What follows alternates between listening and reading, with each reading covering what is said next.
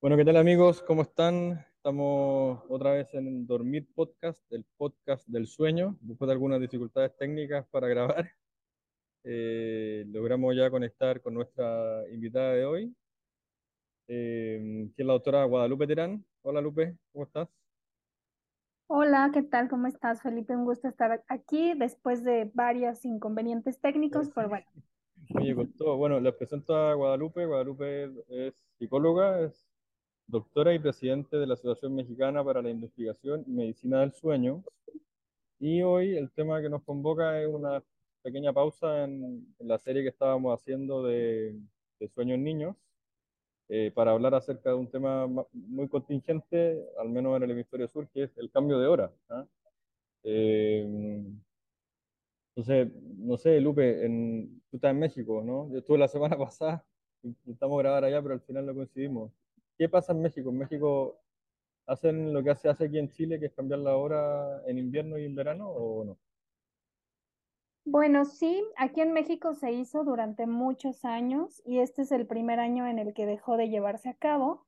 Aquí nosotros eh, hacíamos el horario de verano, entonces la primera semana de abril se, se adelantaba el reloj una hora y bueno, el objetivo, como en todo el mundo, es, eh, o en todos los países en los que se aplica este cambio, es pues preservar o más bien utilizar la luz natural y entonces que por la tarde pueda salir del trabajo y seguir teniendo luz natural. Mm, Aquí este es el primer año donde ya no lo tenemos, por decreto presidencial se decidió no hacerlo más y bueno, pues para la sociedad médica, para las sociedades médicas, para la sociedad de sueño, realmente es un gran avance. mm. Mira qué bueno. Bueno, aquí seguimos con lo mismo, hace varios años. Una vez se cambió, te lo comenté el otro día cuando intentamos grabar, que una vez se, intentó mantener lo que aquí es el horario de verano, pero en invierno. Entonces, en la zona donde yo vivo, que está al sur de Chile, pasa que eran las 10 de la mañana y todavía estaba oscuro, eh, y era súper raro porque llegaba al trabajo oscuro y te ibas del trabajo a las 6 de la tarde y estaba oscuro, entonces todo el día era de noche, fue un invierno terrible y se dejó de hacer. Pero es que al parecer el mejor horario no es ese, el- es cuando tienes más luz por la mañana, ¿no? Sí, digamos que en términos biológicos, pues es más fácil despertar cuando hay luz, ¿no? Nuestro cerebro Claro. sabe que cuando recibe estimulación luminosa es el momento de despertar, se activa nuestro cuerpo, se activan diferentes procesos y por eso eh, pues bueno, se busca que en la mañana haya luz. Sin embargo, con estos cambios pasa lo contrario, ¿no? En la mañana te despiertas, está oscuro, empiezas tus actividades en la oscuridad y luego en la noche cuando sales de trabajar todavía hay luz. Entonces, aunque el objetivo es ahorrar energía, mm, Mm, realmente termina afectando un poco nuestra fisiología natural porque llegas a casa, tienes mucha luz natural te tratas de dormir, pero hay luz, entonces, bueno, sabemos que la producción, más bien la luz, inhibe la producción de melatonina que es necesaria para iniciar el sueño. Entonces, realmente, pues nuestro cuerpo se adapta a los cambios naturales de luz-oscuridad que suceden con las estaciones del año, con la rotación, con la traslación, y a eso se acostumbra nuestro cuerpo. Entonces, pues tratar de modificarlos no siempre es resulta la mejor opción, claro. Por aquí todavía estamos sufriendo un poco el cambio de hora desde hace un par de semanas. Yo tengo una niña pequeña que tiene un año y un poco más y ha sido muy difícil porque, claro, está acostumbrada a levantarse a las 7 de la mañana y llevamos dos semanas con que se despierta a las 6 de la mañana porque sigue, sigue con el horario antiguo y cuesta mucho que se acostumbre. Pasa lo mismo en, en, en hogares de adultos mayores, ¿ah? que tengo algunos amigos que trabajan con adultos mayores y les cuesta mucho, mucho, mucho acostumbrarse a todo el cambio de hora. Sí, digamos que en condiciones normales, pues un adulto sano se va a acostumbrar rápidamente, te tomará dos o tres días adaptarte al nuevo horario, pero los niños, los adultos mayores, las personas con trastornos de sueño, que son poblaciones vulnerables, van a tardar mucho más tiempo en adaptarse. Entonces, eh, pues insisto, para los niños que tienen que despertarse temprano, que se tienen que ir a dormir tarde, es mucho más difícil esta adaptación. Para ustedes, de hecho, ahorita es el cambio más sencillo porque se trata de retrasar la hora, ¿no? Claro. Que es más fácil fisiológicamente. Nuestro cuerpo se adapta mejor a retrasar la hora que adelantarla. pero claro, estas poblaciones se van a tardar más días y requieren como de estrategias específicas para mitigar los efectos del cambio de horario. Mm. Oye, bueno, Raúl, bueno, este podcast lo hacemos con Raúl Martínez, que tú lo conoces, ¿no? Tú lo, lo has visto Claro. varias veces, él es de Monterrey, y me insistió, por favor, que hiciera un saludo a nuestro auspiciador, que es Soul Coffee, un café mexicano de altura. Así que por si te gusta el café, a todos invitados a tomarse un Soul Coffee cuando, cuando quieran. Oye, Claro. eh, cuéntanos un poquito más, bueno, ¿cuáles son las motivaciones que tienen los países que hacen el- esto del cambio de hora? ¿Qué, qué- por qué dicen que, que- que sirve? O sea, porque Bueno, la pues evidencia, la evidencia aparentemente es bastante contundente eh, para que se intente evitar esto de estar cambiando a cada rato. Sí, el principal, la principal razón obedece a situaciones económicas, ¿no? Se supone que se ahorra luz, ¿no? Si hacemos estas adapta- adaptaciones porque aprovechamos la luz natural. Sin embargo, en México se demostró que el ahorro de energía realmente no era significativo porque al final somos sociedades que, que necesitamos actividad las 24 horas, los 7 días de la semana. Entonces, esa luz que no utilizas en la noche la vas a utilizar en la mañana porque te levantas temprano, porque sales de casa, porque empiezas tus actividades. Entonces, en México no se demostró y según leía, en Chile tampoco se ha comprobado que realmente haya un ahorro significativo. Pero lo que sí se ha hecho, sobre todo en Estados Unidos y en Europa, es medir el efecto negativo en temas de salud. Y se ha visto que la primera semana posterior al cambio de horario hay un incremento en los accidentes automovilísticos que podrían estar claro. ocasionados por esta restricción de sueño que te deja eh, los primeros días de adaptación, ¿no? Porque ¿qué pasa? Te estás acostumbrado a un horario, entonces vas a tardar en dormir o en la mañana vas a estar cansado, somnoliento y por eso podría haber más accidentes. Y bueno, también se ha visto que esa primera semana aumenta el número de hospitalizaciones por infarto agudo al miocardio. Entonces, ¿qué podría estarlo ocasionando? También la restricción de sueño de estos primeros días de Mm, adaptación. Entonces, pues hay más argumentos en en contra que a contra, favor. absolutamente. ¿Y quién mejor? Levantarse, porque aquí hay dos horarios, ¿cierto? El horario de invierno y el horario de verano que cambian en el hemisferio norte, que parece que son bien inversos. Aquí para nosotros aparentemente es mejor el horario que tenemos en el invierno, que es cuando coincide que te levantas con luz. ¿Eso es lo mejor al final o es mejor que la luz dure más tiempo durante el día? ¿Qué es lo mejor para el organismo? Bueno, lo mejor para el organismo es que te actives en la mañana con luz, que despiertes con luz natural, porque finalmente la intensidad de la luz solar es de un voltaje muy alto, o sea, es una intensidad de más de 3000 lux. Entonces, eso es lo que nuestro cerebro requiere para despertar y para activar todas las estructuras cerebrales asociadas con el despertar, con la vigilia. Y en la noche necesitamos oscuridad, entonces necesitamos que temprano, que alrededor de las 7, 8 de la noche, se inhiba o vaya disminuyendo la estimulación luminosa para empezar a producir melatonina y que eso nos ayude a dormir. Mm. Entonces, funcionamos mejor así cuando despertamos con luz natural. ¿Y qué, qué porque, para que la audiencia lo, lo escuche y lo entienda, ¿qué, qué es lo que hace la luz al final en tu cerebro? ¿Por qué es tan importante despertar y que ojalá la salida del sol esté cercana a ese horario? ¿Y qué hace en tu cerebro? ¿Por qué, por qué lo Bueno? Nuestro cerebro tiene una estructura que es el núcleo supraquiasmático, que es una estructura muy chiquita que se llama nuestro reloj biológico y es el principal sincronizador. Ese núcleo supraquiasmático se comunica con otras zonas de nuestro cerebro y es, digamos, que el principal orquestador que nos va a decir es de día o es de noche. Entonces, ¿qué pasa? Que nuestra retina recibe la estimulación luminosa y esta luz va a viajar hacia, bueno, a través de la retina hacia nuestro cerebro y nos va a avisar es de día. Entonces, nuestro cuerpo tiene estos relojes biológicos. El cerebro tiene el central, pero cada estructura, cada órgano de nuestro cuerpo tiene un reloj también. Y entonces todos estos relojes se tienen que sincronizar. ¿Para qué? Pues para todo, ¿no? O sea, hay una este reloj biológico hace que tus células se produzcan en cierto momento, que los procesos digestivos sucedan en cierta hora del día, que el metabolismo actúe de determinada manera, los procesos metabólicos, los procesos de desintoxicación, en fin, todo depende de este reloj. Entonces, si tú un día cambias la hora, pues todos estos relojes se van a desajustar y vas a tener malestares físicos, puedes tener estreñimiento, puedes tener problemas gastrointestinales, puedes tener dolor de cabeza, puedes perder el apetito, porque todo nuestro cuerpo funciona como un reloj perfecto. ¿no? ¿Y en la noche? ¿Qué es lo que hace la oscuridad? Y la oscuridad, o bueno, cuando Yo nuestro lo sé, cuerpo... te lo pregunto, te lo pregunto para que lo diga, la- para que lo escuche la audiencia, de la experta. Claro, claro, claro.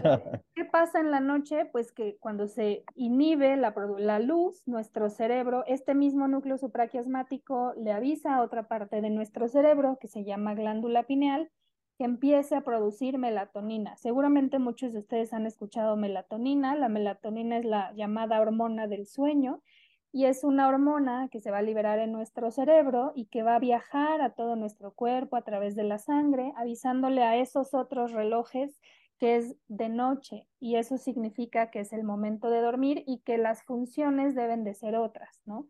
En el Oh. día hay funciones, en la noche hay ciertas funciones. Entonces, pues eh, la, el cerebro se va a regular principalmente con los cambios de luz, oscuridad, para hacer todo este funcionamiento, ¿no? Tanto de día como de noche. Mm.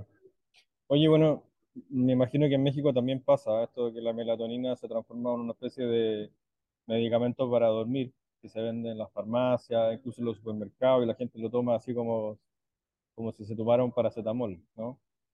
Entonces, Sí, eh, ¿es un medicamento? Primero, la primera pregunta.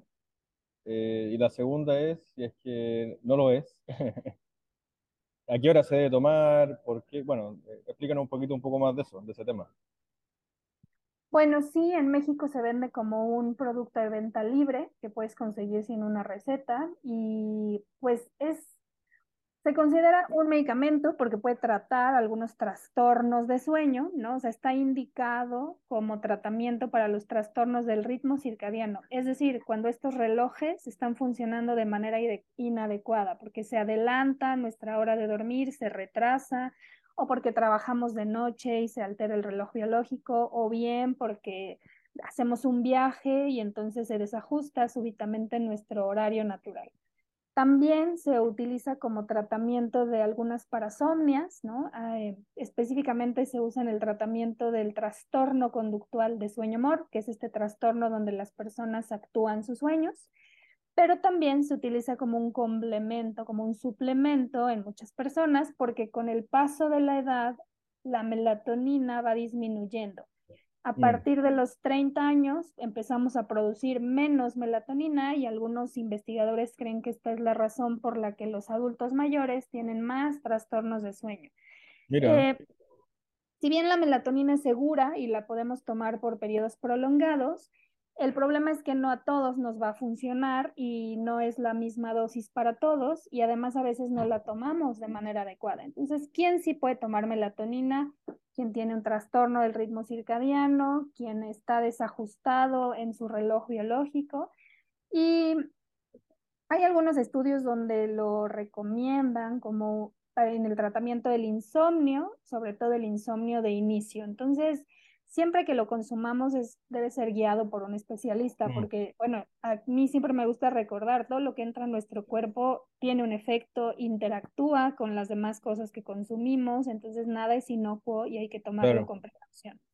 hay que tener cuidado también la- con los horarios en los cuales se consume la melatonina. Yo tengo gente conocida que toma la melatonina justo antes de dormir, así como si fuese viendo tele en la noche, ¿no? Y se toma la melatonina y Claro. después se intentan quedar dormidos y dicen, "Ay, la melatonina no me sirve. Claro, hay que tomarlo antes de dormir, pero un par de horas antes, Sí, justo claro. para simular la, la producción natural, que como te decía, empieza una vez que eh, inicia la oscuridad. Entonces, hay que tomarla dos o tres horas antes de dormir. Es muy importante que siempre se tome a la misma hora y que se acompañe de medidas conductuales. O sea, decirle a tu cerebro, ahí te va tu dosis de melatonina, pero estoy viendo la televisión, pues es un mensaje contradictorio, ¿no? O sea, tu cerebro está luchando entre tengo melatonina, pero tengo luz, entonces obviamente no te va a funcionar y te puede dar un efecto paradójico y los pacientes pueden entrar en ansiedad, ¿no? Entonces, bueno, sí, hay que tener cuidado en el horario, en la dosis, en el momento en el que la usamos y en los tiempos de, de uso, ¿no? A largo plazo. Oye, bueno, eh, Otro tema interesante con respecto a todo el cambio de hora es lo que nos pasa, bueno, a lo mejor a ustedes no les pasa, tú estás en el DF y estás más cerca del Ecuador y, y los horarios de luz en el invierno y en el verano no, no creo que varíen mucho.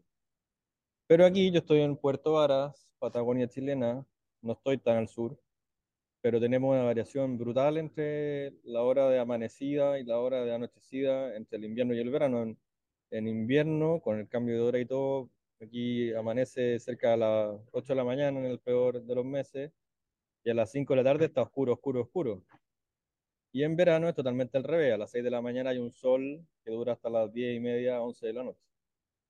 Entonces, ¿qué podemos hacer mm, la gente que vive en zonas más extremas? A lo mejor hay algún oyente que nos está escuchando en Alaska, en el norte de Estados Unidos en Punta Arenas, al sur de Chile. ¿Qué le podría decir a esa gente que, que vive en condiciones donde la cronobiología no se, es, es difícil de, de mantener? ¿Hay alguna Sí, cosa que puedan hacer como para, yo qué sé, resguardar las horas de luz o las de oscuridad, exponerse a la luz, exponerse a la oscuridad? ¿Qué hacemos? Sí, de hecho, pues tenemos que hacer una simulación de la noche y de la mañana, sobre todo si tenemos que ajustarnos a ciertas actividades laborales, académicas, ¿no? O sea, porque si tú no tienes esta presión social de ir a la escuela, de trabajar, pues a lo mejor podrías adaptarte a los ciclos, pero eso no es posible en nuestros días. Entonces tenemos que simular el amanecer. Existen lámparas especiales que se, que se llaman así, o sea, lámparas que simulan el amanecer y es como un despertador, pero además de que te despierta con sonido, antes del momento en el que va a sonar, empieza a prenderse una luz que va incrementando en intensidad gradualmente hasta que llega el punto en el que te tienes que despertar. Y esto le ayuda a tu cerebro, porque aunque tengamos los ojos cerrados, nuestro cerebro sigue percibiendo la luz, entonces va despertando de una manera más natural. La Mm, otra opción es utilizar estas lámparas de fotoestimulación que también se usan para el tratamiento de la depresión invernal y que tienen una intensidad de lux de 3000 a 10000 lux. Y estas se utilizan por la mañana 30 minutos mientras estás haciendo alguna otra actividad. Y esto es para que tu cerebro reciba un estímulo luminoso suficientemente grande para que puedas despertar. Y mira, eh, en el transcurso del día también es importante, como, te, como les decía, los relojes están en nuestro cuerpo y reciben estimulación de, otros, eh, de otras cosas u otras actividades, como la comida, ¿no? Entonces hay que tener horarios regulares para comer, hay, tener, hay que tener horarios regulares para hacer ejercicio, para nuestra actividad social, laboral. Es importante hacer ejercicio por la mañana porque el ejercicio nos va a ayudar a activarnos y esta activación física pues nos ayuda con el despertar. Y en la noche, pues hay que simular el anochecer, ¿no? Entonces, si hay luz natural, pues, ¿qué podemos hacer? Bajar la intensidad luminosa en nuestra casa, poner eh, cortinas, estas cortinas de blackout, ¿no? Que bloquean la sí. luz externa. Eh, incluso si no podemos comprar esas cortinas, pues podemos poner papel en las ventanas para oscurecer y cuando te vas a dormir se recomienda incluso usar un antifaz. Entonces esto, este bloqueo de la luz natural, pues nos va a ayudar a inhibir, eh, perdón, a producir esta melatonina que necesitamos para dormir, ¿no? Entonces, Mm, pues en esas condiciones nos valemos de estas herramientas. Mira, qué bien. Bueno, lo estamos saliendo un poco del tema del cambio de hora, pero es que no te puedo dejar de hacer esta pregunta, porque hoy por hoy con los viajes intercontinentales que están tan... O sea, es súper normal cambiar de uso horario, ¿no? Eh, entonces pasa que de repente vamos a Europa y nos movemos hacia el este, o vamos, yo que sé, a Australia, que está más cerca de Chile, y vamos a lo- al oeste. ¿Qué, qué hacemos? porque yo intent- eh, he he viajado a Europa y no es tan difícil acostumbrarse al cambio de hora como hacía al hacerlo para el otro lado. ¿Qué, qué, qué hacemos ahí? ¿Nos empezamos a... Intentamos cambiar el uso horario nosotros antes? ¿Qué nos puede recomendar? Bueno, sí, ah, una recomendación es empezar a, bueno, ahí sí podemos utilizar melatonina. La melatonina nos va a ayudar a, re- a sincronizar más rápidamente nuestro reloj. Mm, La podemos empezar a utilizar dos o tres días antes de nuestro viaje y la recomendación es tomarla en el horario en el que nos vamos a dormir, en el destino al que vamos a acudir, ¿no? Entonces, si por Un, un ejemplo, par de días antes, dices tú. dos o tres días Dos o antes, tres días ¿no? antes. Exacto. Ahora hay personas que son muy sensibles a la melatonina y si se la toman se van a dormir. Entonces, bueno, no es recomendable porque, bueno, si tienen que trabajar, etcétera, pues bueno, lo vamos a hacer ya que lleguemos a nuestro destino o desde el vuelo, ¿no? Algo importante que hay que hacer es, tú te subes al avión, eh, dependiendo de la hora en la que vas a viajar, si tú trata, que tú trates de, desde esta noche en que vas a viajar o este momento en que vas a viajar, pues trates de ya adaptarte al nuevo horario. Puedes utilizar melatonina para poderte dormir en el vuelo y aprovechar esas horas. Cuando tú llegas a tu destino, si es antes de las 10 de la mañana, todavía tienes oportunidad de hacer una siesta.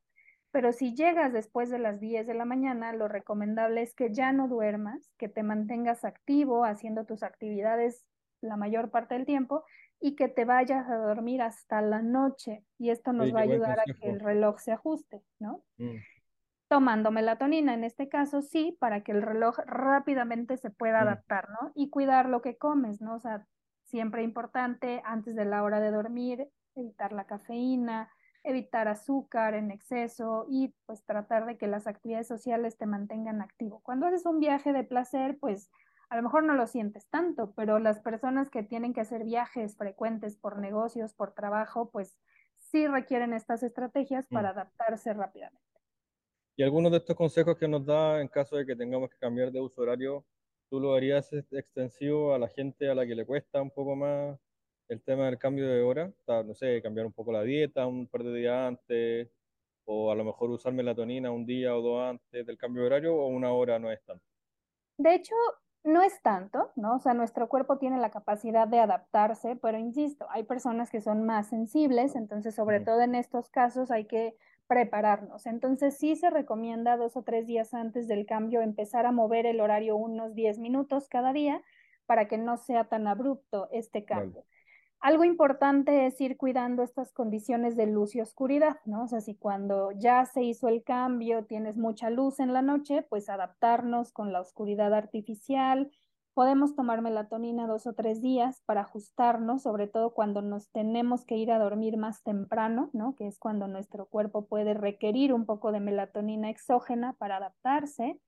Cuidar el consumo de café, ¿no? O sea, si bien los primeros días vamos a estar cansados y vamos a tener un poco de sueño, podemos tomar una, dos tazas de café por la mañana, pero evitarlo después de la hora de comer para que no nos quite el sueño en la noche. Tratar de preservar nuestros horarios y sincronizarlos con todas nuestras actividades. Y algo muy importante es siempre levantarnos a la misma hora para que esto nos ayude a rápidamente ajustar el horario. Oye, qué interesante. Oye, bueno, has contado un montón de cosas. Yo creo que queda bastante claro que el, que el tema de cambiar de hora cada año no es para nada recomendable. Esto que contaste, los infartos, muy fuerte. Entonces, quizás hay un tema político de por medio, ¿no? Quizás, no sé, ¿cómo lo hicieron en México para para que los cambios de hora se dejaran de hacer? ¿Fue Bueno, una decisión totalmente. política? ¿Fue algo- una, no sé, fue en base a recomendaciones de expertos? No, ojalá todo se hubiera basado en recomendaciones de expertos, pero no. O sea, bueno, los argumentos del presidente sí eran que, que tenía un impacto negativo en la salud y se hizo una encuesta pública en donde la mayoría de la población decidió que no le gustaba, que no se sentía bien con el horario.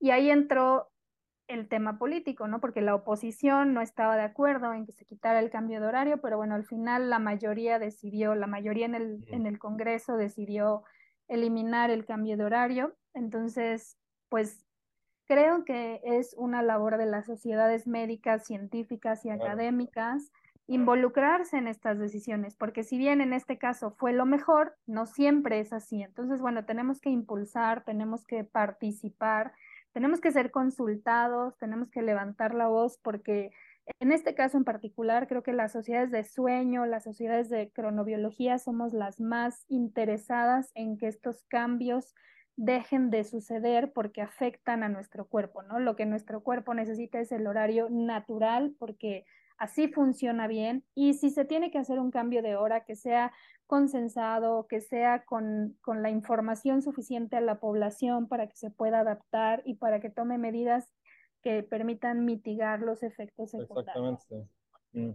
Oye, bueno, y también quizá la labor nuestra es desarrollar un poco más de data para que le sirva también a, no sé, a la gente que toma estas decisiones a, a, a tomarlas, ¿no? Porque, como tú decías, los estudios que hay son europeos y norteamericanos, o sea, y estadounidenses.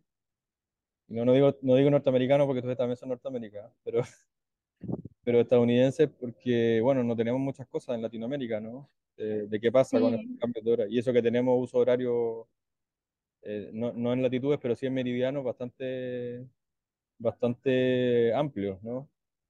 Claro, y al final cada país tiene circunstancias diferentes, entonces sí necesitamos generar nuestros propios datos, eh, entender qué pasa en el sureste, qué pasa en el centro, entender qué pasa cuando inicia, cuando termina, cuando adelantamos o retrasamos, porque con esta información podemos convencer a los tomadores de decisiones. Entonces creo que es una deuda que tenemos y que tenemos que promover, ¿no? Y creo que estos espacios pueden servir para eso, para, de- para generar esta espina, esta necesidad de conocimiento y que más adelante se pueda convertir en proyectos científicos. Claro. Bueno, ojalá que nos esté escuchando algún político de los países donde sí se cambia la hora para que ojalá lo reconsideren, porque año tras año siempre estamos con... Esto es un tema, bueno, en México ya no tiene este tema, porque ya aparentemente es una decisión tomada para siempre. Entiendo que es así, ¿no? ¿Sí? Bueno, para siempre no. Puede llegar un presidente en unos años y Y decir que otra siempre vez. sí y lo cambia otra vez, sí, claro. Entonces, no, no es definitivo, pero bueno, por lo pronto así estaremos algunos años. bueno, aquí en, la- en, en Sudamérica muchos países tienen esta política todavía.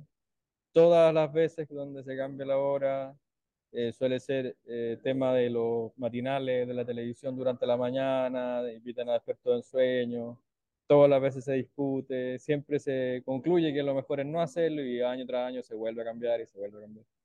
Entonces, bueno, ojalá que alguien de los que toma las decisiones en, todos nuestros países nos escuche para que se dé cuenta de que esto es serio, que, la, que los temas de cronobiología son muy importantes y que producen problemas. Probablemente esos datos que mencionabas tú de infarto al miocardio y una serie de problemas sean extrapolables a nuestra población. Claro, insisto, muchas personas pues se van a adaptar, pero al final tenemos que pensar en las poblaciones vulnerables y en esos claro. primeros días críticos, ¿no? Que al final, aunque sea el 3%, es, son vidas, ¿no? Son personas que pueden tener graves consecuencias. Entonces, pues creo que vale la pena por todos estos aspectos revalorar cada año la necesidad de hacer o no el cambio de horario y pues sí, ojalá que en algún momento toda esta información sirva para los tomadores de decisiones. Mm. Oye, ya finalizando, no sé si tienes alguna recomendación que nos puedas dar a las personas a las que nos cuesta este tema del cambio de horario, no tan solo el cambio de hora de una hora más, una hora menos en invierno y verano, sino que, que nos cuesta adaptarnos a cambios de horario en viaje, no sé, algún tip que nos puedas regalar, aparte de los que ya has mencionado, que nos pueda servir quizás para Y nuestra vida diaria. bueno, es muy importante lo que hacemos al despertar, ¿no? La manera de despertar va a marcar cómo te sientes durante el día. Entonces, bueno, ya decía estimulación luminosa, si no tienes estimulación natural, podemos usar estas lámparas. Hay que hacer ejercicio. El ejercicio va a ayudarnos a mejorar nuestra calidad de sueño y nuestro estado de alerta. Según los estudios, eh, por lo menos realizarlo de tres a cuatro veces por semana, al menos 30 minutos, va a aumentar nuestro tiempo total de sueño y va a en disminuir las el mañanas. tiempo que, por la mañana, siempre, Mira, y el tiempo que tardamos en dormir. El mejor momento para hacer ejercicio es del momento del despertar hacia el mediodía, porque es cuando nuestro cuerpo está mejor preparado, hay mejor coordinación, mejor flujo sanguíneo, aumenta la testosterona, entonces estamos preparados para hacer ejercicio.